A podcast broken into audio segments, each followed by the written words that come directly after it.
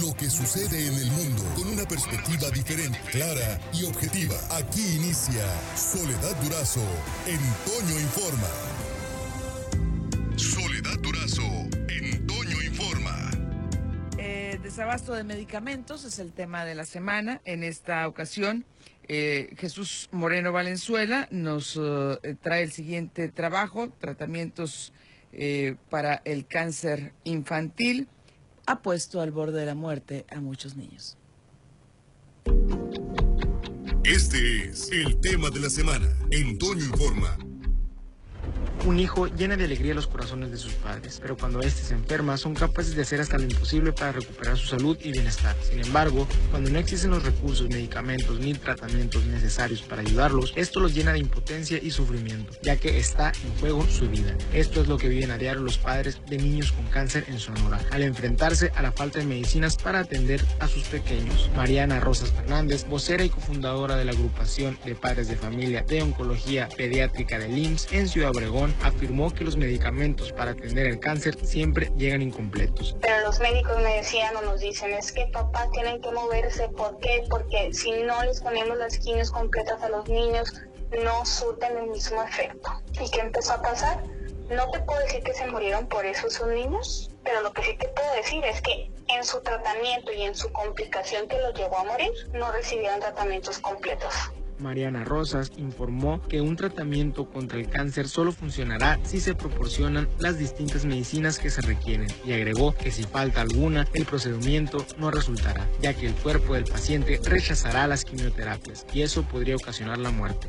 Detalló que desde el 2019 empezó la escasez de vintrixtina, ciclosfosfamida y metrotrexato en el estado, medicamentos que son necesarios para sobrellevar este padecimiento. Indicó que en el IMSS de Ciudad Obregón hay alrededor de 35 niños con algún cáncer y comentó que todos han pasado por diversas dificultades para recibir un procedimiento médico digno. Reiteró que en el 2020 murieron seis menores con cáncer en el mismo hospital, un sufrimiento que la impulsó a solidarizarse. Este tormento lo vivió ella misma en persona, porque en abril del 2019 recibió una noticia que le destrozaría el corazón, ya que su hija Mariana López Roja, de dos años, fue diagnosticada con cáncer a causa de un tumor en el pulmón. Hizo todo lo posible para apoyar a su pequeña y logró conseguir diversos donativos para el tratamiento. Con eso la llevó en enero del año pasado con un especialista en Guadalajara para que la operaran y fue todo un éxito. Sin embargo, algo terrible le pasaba a su pequeña. Lamentablemente, su historia no tuvo un final feliz porque los médicos se dieron cuenta que la niña tenía un tipo de tumor muy raro en el mundo y fue tan grave que le ocasionó metástasis en la cabeza. Es así como el 13 de marzo del 2020 su hija murió de un parálisis cerebral. Toda su experiencia la impulsó para formar esta asociación con otros padres de familia que tienen algún hijo con este padecimiento para ayudarlos a salir adelante. ¿Cómo no voy a ayudar a otros padres de familia si entiendo perfectamente lo que están padeciendo? Si yo tengo la capacidad